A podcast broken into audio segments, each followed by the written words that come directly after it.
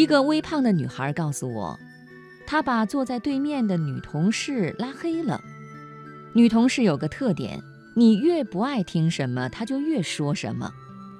你那么胖了，就不要穿浅色了。你看谁谁谁都在减肥，你怎么还不减？女孩曾经严肃地对他说：“我胰岛素高，减肥很难。另外，我不在意自己有点胖。”女同事立刻反驳道：“没有减不下来的肥，只有不够的决心。你肯定也想瘦，就是对自己不狠心。”女孩心真累，她在心里默默地把这个女同事拉黑了。从此，女同事说什么，她都主动屏蔽，假装没听见。在现实生活中，拉黑不是翻脸，而是心里有一个开关。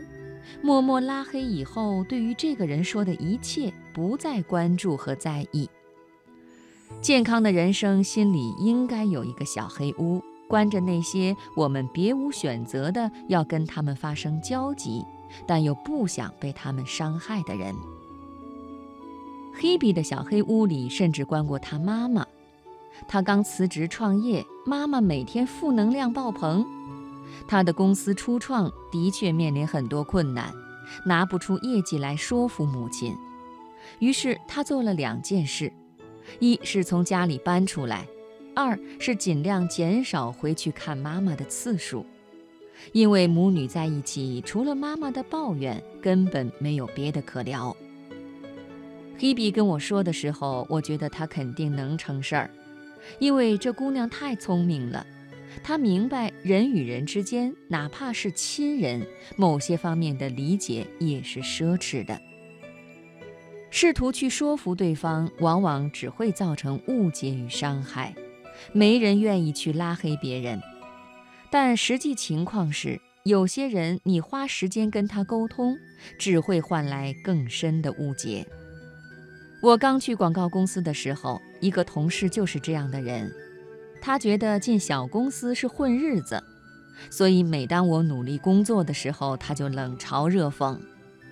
我跟朋友抱怨这个同事，朋友不客气地说：“因为你太把他当回事儿了，他才伤得了你。”损有一席话，惊醒梦中人。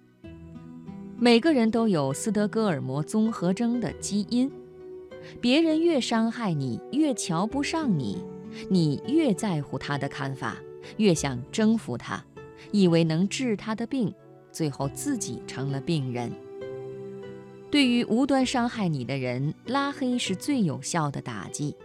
无论网络还是现实中，你不拉黑他们，不是你多有修养，而是害怕得罪他，甚至幻想他对你还有用。